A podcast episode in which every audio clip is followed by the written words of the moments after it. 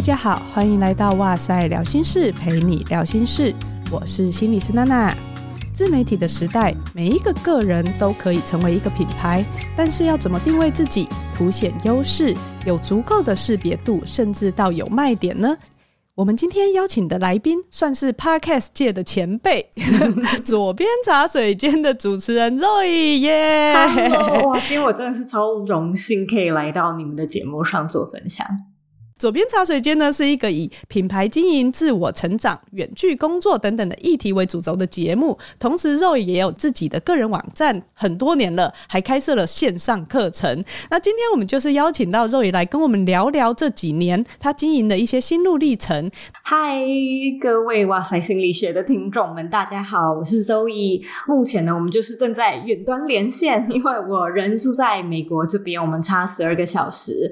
我平常呢，就跟娜娜刚才所说的一样，是在讲有关远距工作、个人品牌经营、设计思考相关的内容。我过去的背景呢，其实是一位设计师。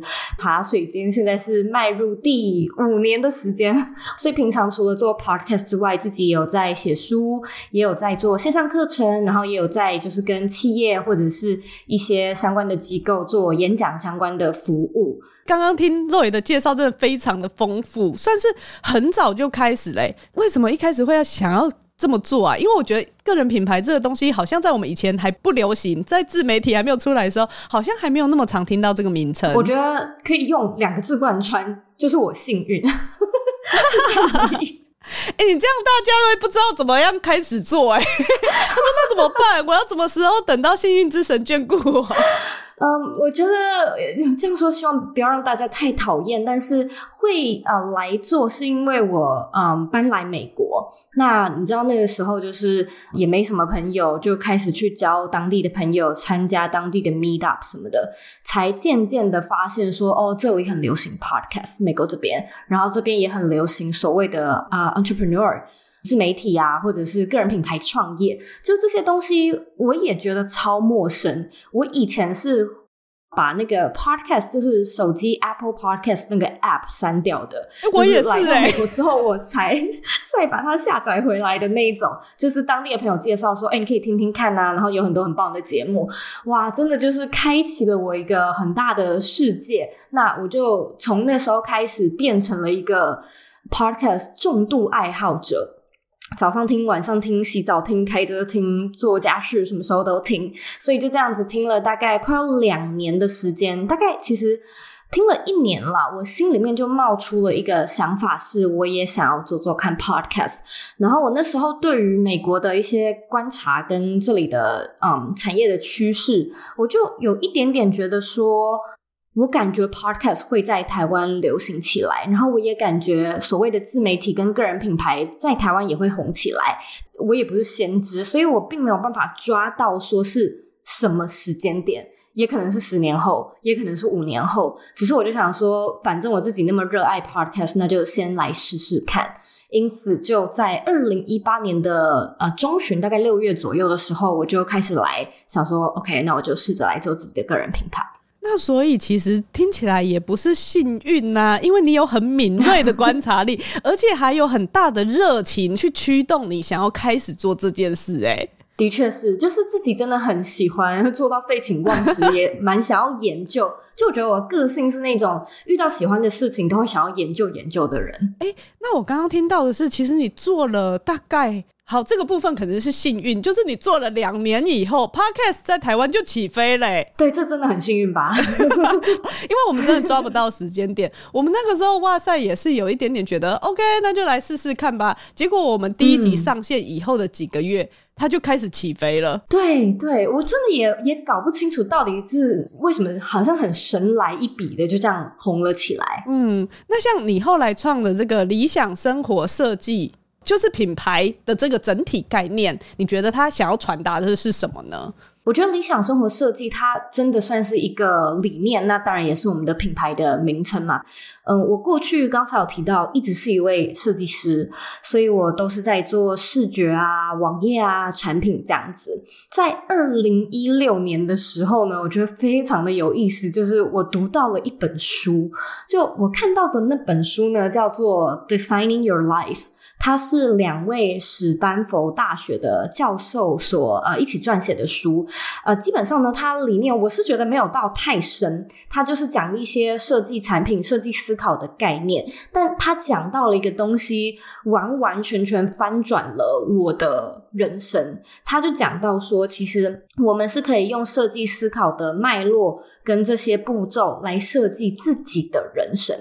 那我那时候就有点恍然大悟，我就想说，哎，天哪，对啊，就是我当了这么多年的设计师，我都是在帮老板。帮公司、帮客户设计他要的产品、他要的理念、他要的网站等等之类的。我怎么从来都没有想过，我可以用一模一样的方式，而且这个方式就是我们在高中啊，在大学，就是你一定会学到，叫做设计思考五原型。只是我就想说，天哪，对，我怎么从来都没有想过，可以把我自己的人生变成像是产品一样来。设计，然后慢慢的形塑出我的理想生活，所以理想生活设计这个名字跟这个 idea 就这样诞生了。听起来很酷诶，我们真的好像没有人去思考过设计一个人生，因为你就会觉得啊，计划常常是赶不上变化的啊，或是你就觉得人生那么大一个，我是要怎么开始设计呀？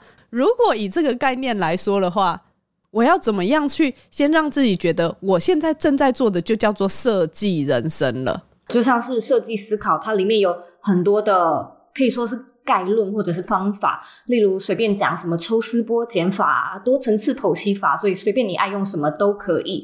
但是在设计思考里面呢，它的五个步骤，第一个就叫做发现问题。嗯、我觉得很有趣的是这个发现问题的环节，它的英文就是 empathy。意思是同理心，所以我觉得他也翻译得很好。就是你确实是要有同理心，你要在乎，你才会知道市场上需要什么样的需求，消费者想要什么样，优化他怎么样的商品，对你自己也是。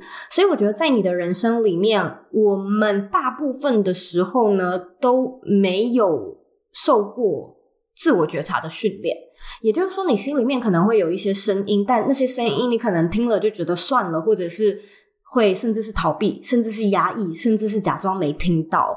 所以，如果你要去检视说，我是不是有开始在设计我的人生，第一个步骤呢，一定是你要有这个觉知，你要知道你哪里不满意，或者是都还不错，但是有想要优化、想要更好的地方，要有这个。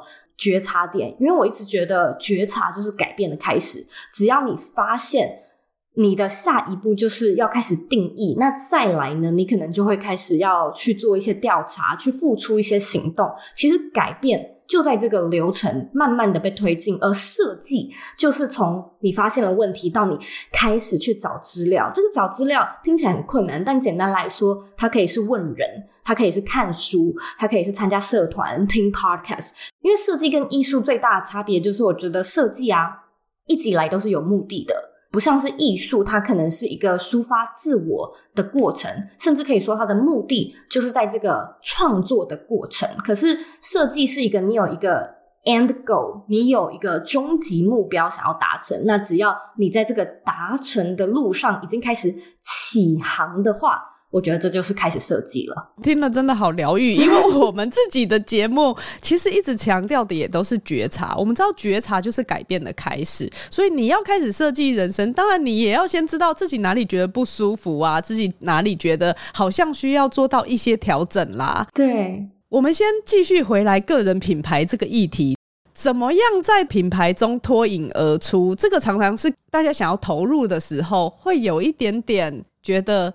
啊！我又没有比别人厉害，我又没有比别人好，或者是就算我觉得我比别人厉害，我东西好棒哦，可是为什么我没有办法被看见？嗯，就会有这样子的疑问。我觉得大家先不用想到品牌，光是你在一家公司里面，其实你就需要去思考你怎么样子被别人看见。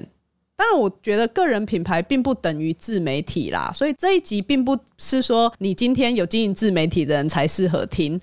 有一些人会说，如果要用一句话定义你自己，你会怎么做？以我自己来说，我之前我在医学中心工作啊，那员工有上千的人，虽然心理师可能只有十几个啦，还算蛮容易脱颖而出的。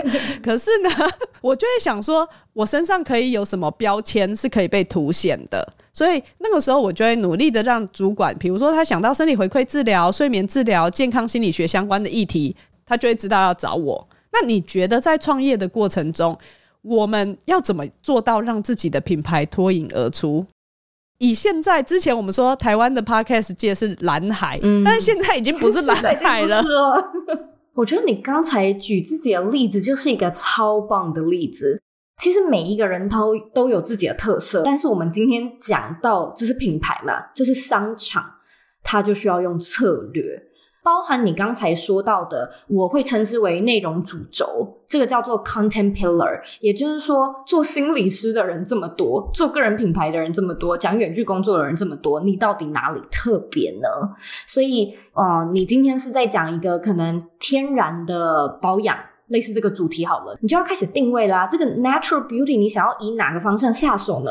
运动是一个方向啊，吃也是一个方向啊。那甚至是说心理层面的 beauty 也是一个方向，到底是哪一个方向？那假设你是说呃，可能是比较身体类的。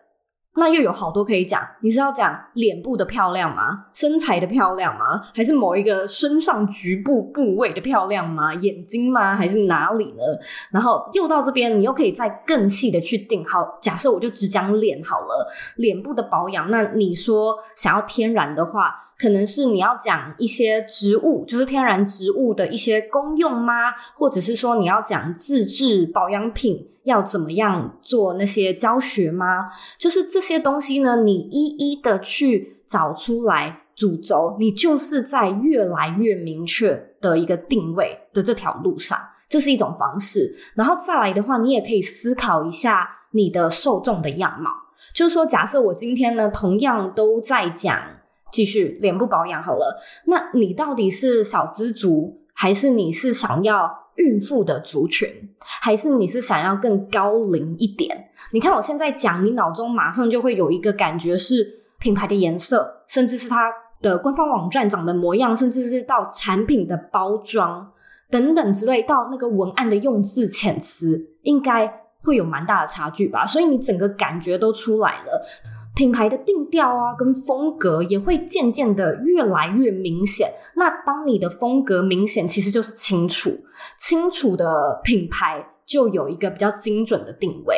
所以刚刚听起来比较像是我们有两个方向，一个是可以聚焦，比较收敛的看看我们最想要呈现的那个核心自己的主轴到底是什么。因为我听过一个说法，就是每个人都很复杂，然后每个人都很贪心。如果没有限制字数的话。不是，请你讲一句话，你就会变成一本书，而且那本书是没有人要看的书。没错，所以我们要怎么样子在有限的范围内去呈现最大的自己？这件事情可能是我们可以先思考看看的。对，而且会抓不到重点。我觉得这个是一个现代人，就如果说你对品牌经营感兴趣的话，你要有一些，就像你刚才说的所谓定义跟关键字嘛。那我觉得这个也不限于像我们这样的素人，就连可能现在大企业啊，特斯拉的 Elon Musk，或者是脸书的马克·祖克伯，你讲这个人，你马上就可以对他有一个。也可以说是刻板印象，也可以说是一种感觉。你可能知道他是比较豪放不羁的，你可能也知道他是比较就是 呆板严谨的，等等之类。那这些都是调性，这些都是风格。你能不能够为自己，或者是你的观众，能不能够一看到你，甚至是你的品牌，就马上可以想出三种形容词或者是关键字，至少要 get 到你到底在讲什么？就我觉得很多人会发生的问题是。他看到了一个品牌，然后好像是好像是一个网红吧，可是他可能什么都分享，就有美妆、有旅游、有美食、有电影，所以你会 get 不到，除非说这个人啊，他就是蛮有观众缘的，或者是说可能长相蛮好看的，所以大家也是很喜欢看他的生活。不然的话，我觉得这就是网红脸的现象。嗯、你你喜欢，你也觉得赏心悦目，可是你。不知道它究竟哪里特别？哎、欸，这个又让我想到另外一个问题。不过我们先回来先讲，刚刚第二个主要是我们可以去思考受众它的轮廓到底是什么。是你自己觉得在你的节目当中，或是你的课程当中，它通常都是哪个年龄层或从事什么行业的啊？我自己的观众，我现在经营越来越多年，好像越来越广泛。但是在最一开始的时候，其实确实是学生族群没有错，大概是。嗯、可能二十二啊到二十八岁的女性居多，而且是比例比较高，可能八比二。随着这五年来它有变化，就我觉得现在的男女比大概是六比四，女生六。那年龄开始变广，就是开始有触及到可能快要四十岁的都有。也许大家了解到个人品牌的重要性，可能就算已经是中小企业，就是待好一阵子的员工，也开始在思考。因此，整个触及的那个轮廓开始改变，这个就很重要啦。因为这就会像我们在经营节目之类的时候，我们也会想，你会用什么方式跟你的受众对话？如果真的要说做法的话，大家可以去查一下 ICA 定位法，就是这是一个定位你受众的一种方式。通常呢，我在对话，尤其是写文字，甚至是在讲 podcast、在录节目的时候，我会脑中有一个对象，因为因为现在就是已经见过蛮多的听众了嘛，所以有的时候我是会挑一个真人，就是我会心里想着这个人，然后我一定是会用一人对话法。也就是说，我觉得在听 podcast 或者是在看一篇网络文章好了，你大部分都是自己一个人在看，不对耶，你不太可能跟一群人在看，所以我会尽量少用大家、你们、听众这类的词，我绝对都是用你，我也几乎是不用您，因为在我的另外一个原则里面，我认为。我跟观众对话的方式一定要是我自己本人也会这样子讲话，所以如果说我本人不会这样讲，我就不会这么录音，不会这么写稿，跟观众变成朋友啊，甚至是说就是我们的。可以一起平起平坐。我一直不想要呈现那种哦，我是高高在上这样子的感觉。当然，你自己的品牌定位可能有各式各样的考量，例如说你本身就是一个企业出来的品牌，开始做 podcast，可能你们就是要有一个比较企业的形象在，所以我的方式就不适用在你的定位法上面。我刚刚听到一个，就是消费者或是说我们的受众越来越喜欢。自己跟品牌感觉是是朋友，反而是那种就是品牌形象大企业做的，他们会觉得有距离感。其实这个就是个人品牌的趋势啊。其实我们哇塞之前也一直在努力，就是怕说老师们，你知道，他们都是教授，他们已经当习惯老师了，所以就会有一个距离感。所以我们也一直在贴近大家。那为什么会有这样子的效应出现呢？我认为，其实我们的各种消费行为。都是在诉说着我们的价值观嘛，也就是说，他一定是认同你，或者甚至可以说他想要成为你，他才会就是，例如说支持，或者是嗯、呃、继续观看你的内容。现在举例，我们一讲到会用 iPhone 的人，或者是喜欢无印良品家具、衣服的人，跟有买特斯拉的人，我我相信光是说出这个品牌名。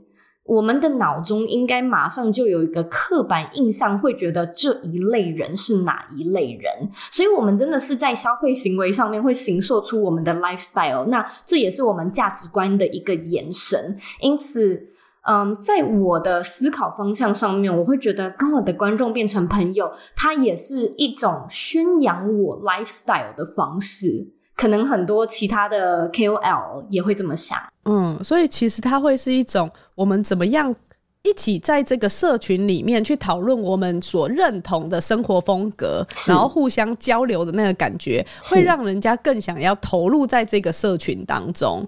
不过刚刚有讲到 KOL 这件事情，常常有人会觉得说网红啊、YouTuber、KOL，甚至是 Podcaster。他开始可能比较不会啦，还是我自己觉得，就是 大家会觉得，就是分享自己的生活、旅游、美食，讲讲故事、唱唱歌、讲讲笑话之类的，唱唱歌。他们就会觉得说，哎，好像就可以接到很多业配啊，赚到很多钱，都是边玩边工作。我们的那个知识内容要准备，应该听得出来是要蛮花时间的吧？其实没有那么容易，就是你看起来台上十分钟，真的是台下十年功。嗯，大家如果今天抱持着我想要当网红的心态来的话，那他在经营个人品牌上，我想预期是可能会遇到一些跟他理想上会有落差的状况的。我觉得网红跟个人品牌，它有比较不同的，可能是网红，它可能卖的是生活；KOL 或者是我们在做 Podcast 跟在经营个人品牌，它卖的比较是技术，卖的比较是知识，或卖的比较是经验。但他们也有相似之处，它有可以说三个很强烈的特质。第一个是不规律。这个产业呢是很难，我们说哦，五点要下班，我就真的打卡下班了。所以在一开始的时候啦，当然就是到后面，如果说你做久了，它会像是创业一样，你可以导入团队，那工时可以减少，甚至像我自己现在也有蛮规律的上下班时间。可是最一开始真的是没日没夜，所以这个是不轻松的，真的不轻松。尤其最一开始，你真的你的工时啊，很可能会是你在公司的两三倍都有可能。如果说你真的有仔细在计算的话，那第二个可能是收入期。对，所以我觉得，如果说你是一个没有办法接受你的心情会像是云霄飞车一样的话，做这一行也会很辛苦。我个人觉得这份产业它比较是在看每半年，甚至是所谓一年，也就是年薪的收入。那这个会是你。需要去适应的。最后一个是我真的觉得这是一个心理压力蛮大的行业，尤其是你确实是把，如果你是网红的话，其实有一些个人品牌也是啦，就是你是把你自己的生活啊公开在一个公众的平台，就是任何人都可以评头论足，所以你要负担的那个心理压力是会比在公司里面来的很多。就是如果说你在公司里面做错事情，因为每个人都会做错事情嘛。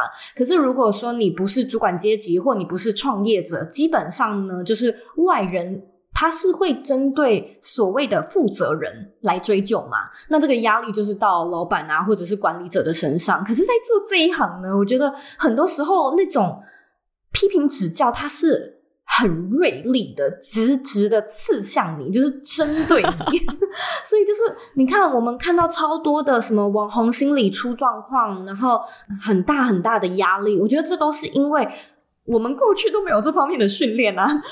所以我觉得，如果说你真的要走这一条路，就是搞不好心理韧性 是一个需需要，就是一个必修课，再来做这一行。以上啦是比较极端的例子。我觉得做个人品牌跟自媒体也有超多很棒的地方，例如所谓的那种不规律的工时，它可能是很弹性啊，不会受地点、不会受空间的限制。那有的时候薪资不稳定，可能也是。比较高的不稳定，就是下个月突然暴涨，所以你会很开心的那种不稳定，或者是说你真的很幸运，就是你观众缘很好，可能像哇塞心理学这样子，可能就会呈现那种哦哇哦，做网红、做 podcast、做 KOL 好容易的现象。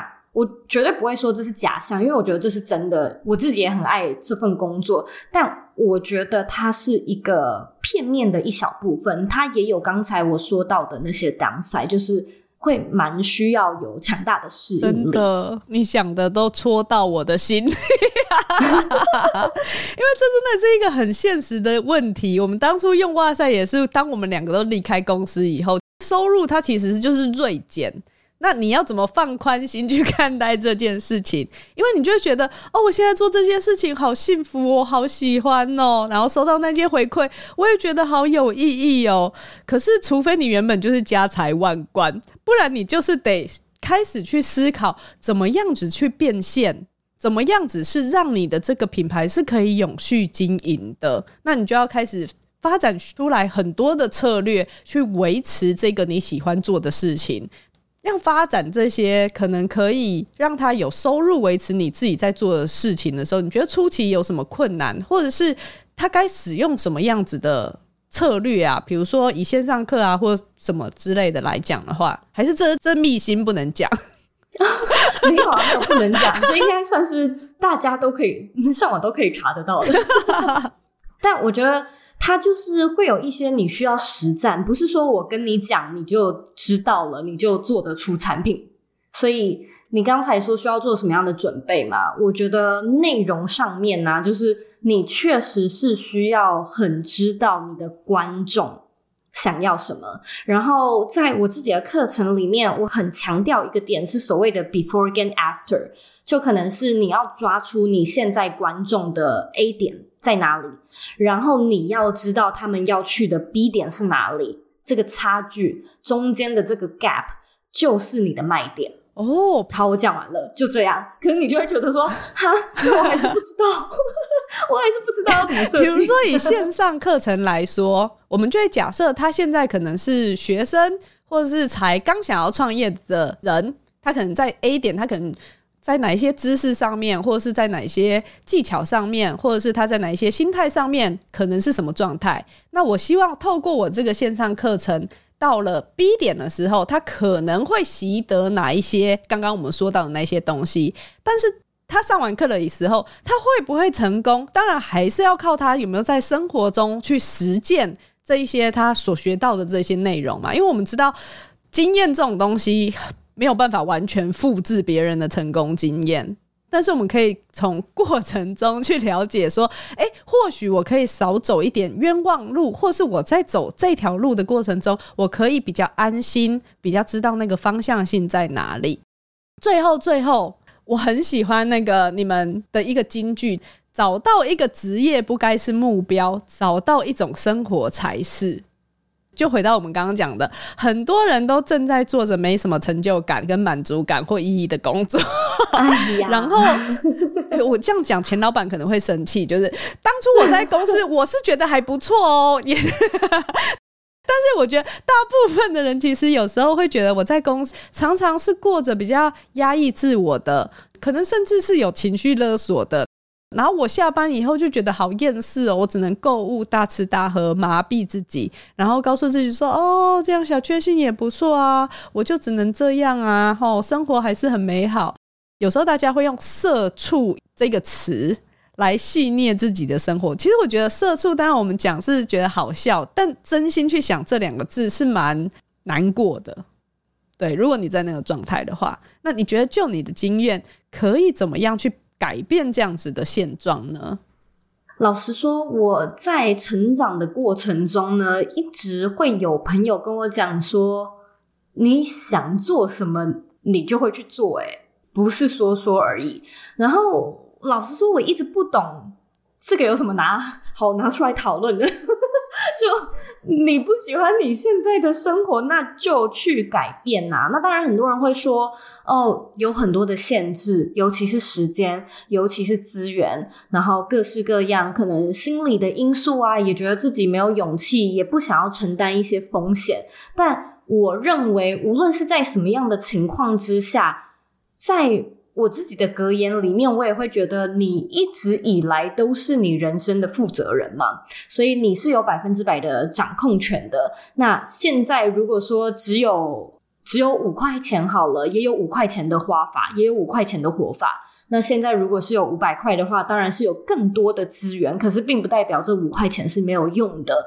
所以对我而言，我会觉得，要是你真的想做，或者你对你自己目前的生活不是那么的满意，你需要先去觉察，又是一样，就是你需要先去觉察什么地方不满意，什么地方想要优化，然后你要承认。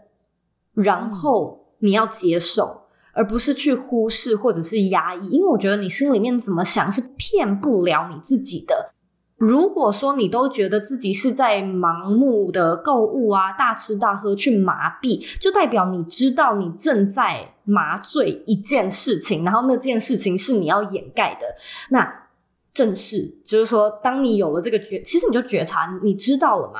你觉察了，正视了，接受了，你才可能会有后续的理解。有了后续的理解，你才可能会有改变的产生。所以，真的就是不要骗自己，然后为你的人生负起责任。那当然，我认为实际上执行的话，其实很多时候一个人是很孤单的。就。我也觉得现在的我能过上可以说是蛮理想的生活，有一个很重要的原因是环境。环境里面，我身边的人都很鼓励我，所以我不会，也没有把自己放到那一种环境，是说，哎，我什么想要试什么，想要试什么，然后身边的人说，也太好笑了吧，你竟然有这种异想天开的想法哦，还是什么的，就是比较不会就是唱衰我这样子，而都是鼓励的。所以环境你可以先检视一下。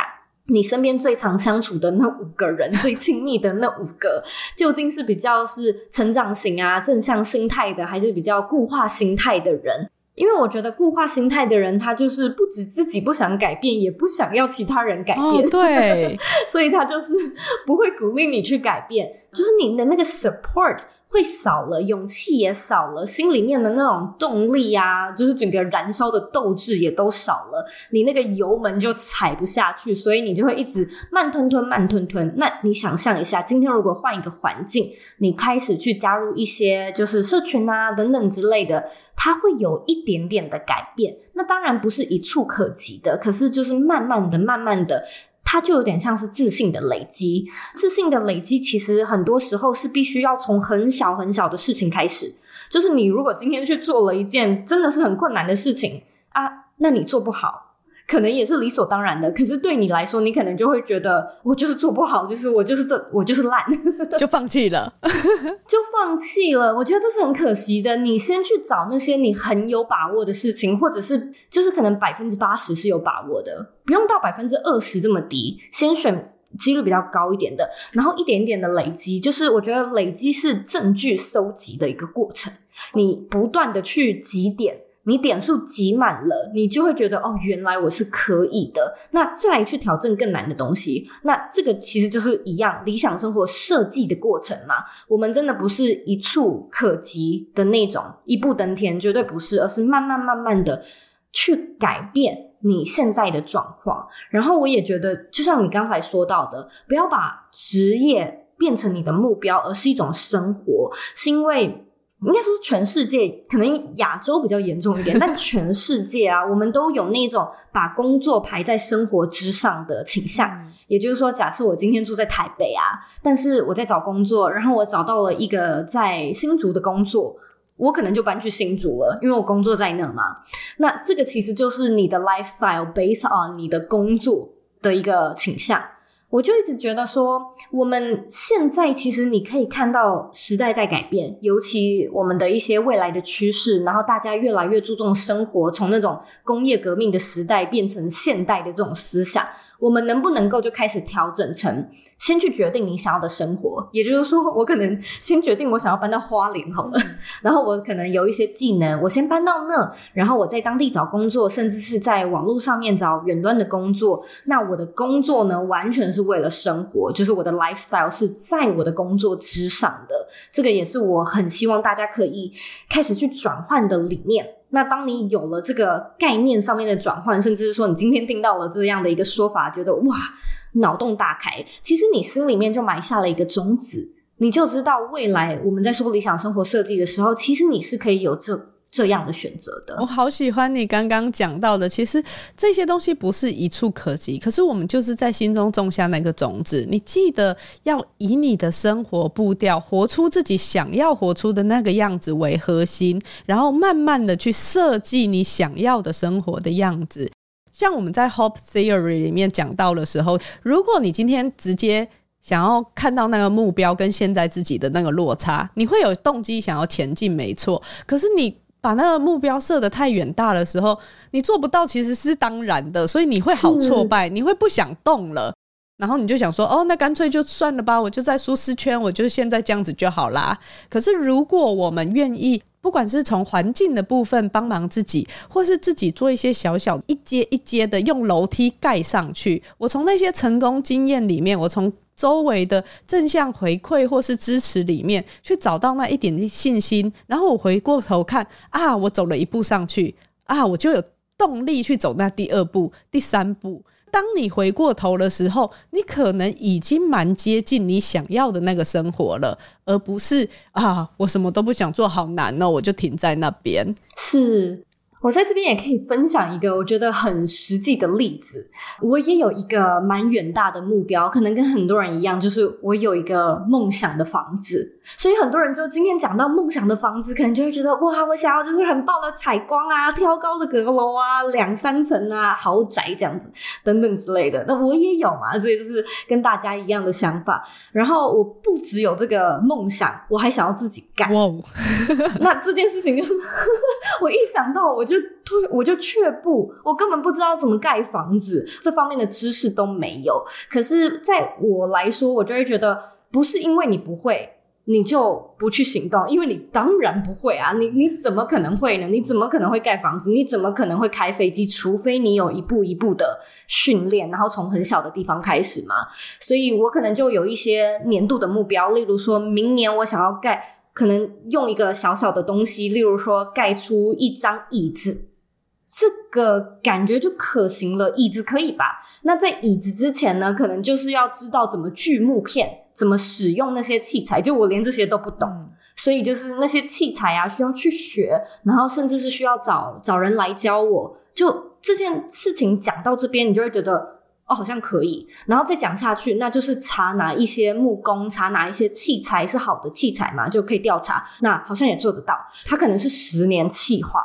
可是你真的此时此刻就可以开始有行动了，而且我觉得那个此时此刻你在那个行动当中的时候，其实是很有能量的，因为你知道正在那一条路上走着。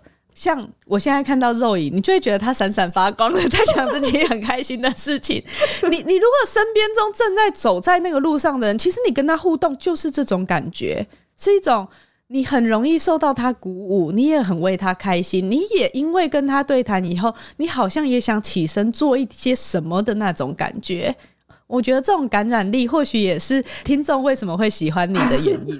谢谢。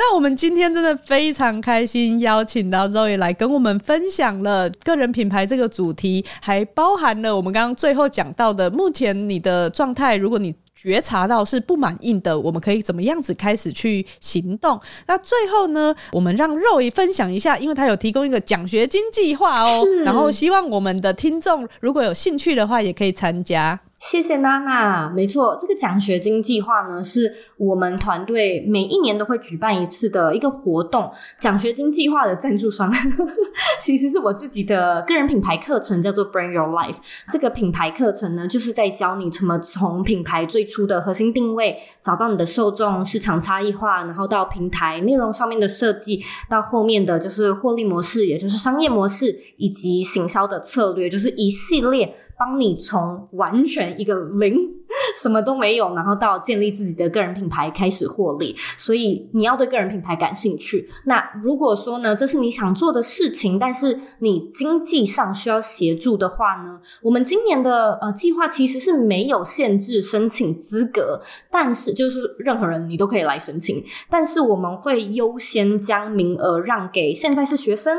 或者是身心障碍，或者是低收入户、单亲，呃，疫情期间有受影响的上班族，就是等等之类，有一些条件是加分条件，跟我们会优先给的。所以，如果你觉得你自己不是超级无敌需要这个经济上的协助，也可以把机会让给别人，或者是分享给身边你认为会需要的朋友。或者说你申办然后有获奖的话呢，你就是可以获得一个全套价值将近一万五台币我们的课程。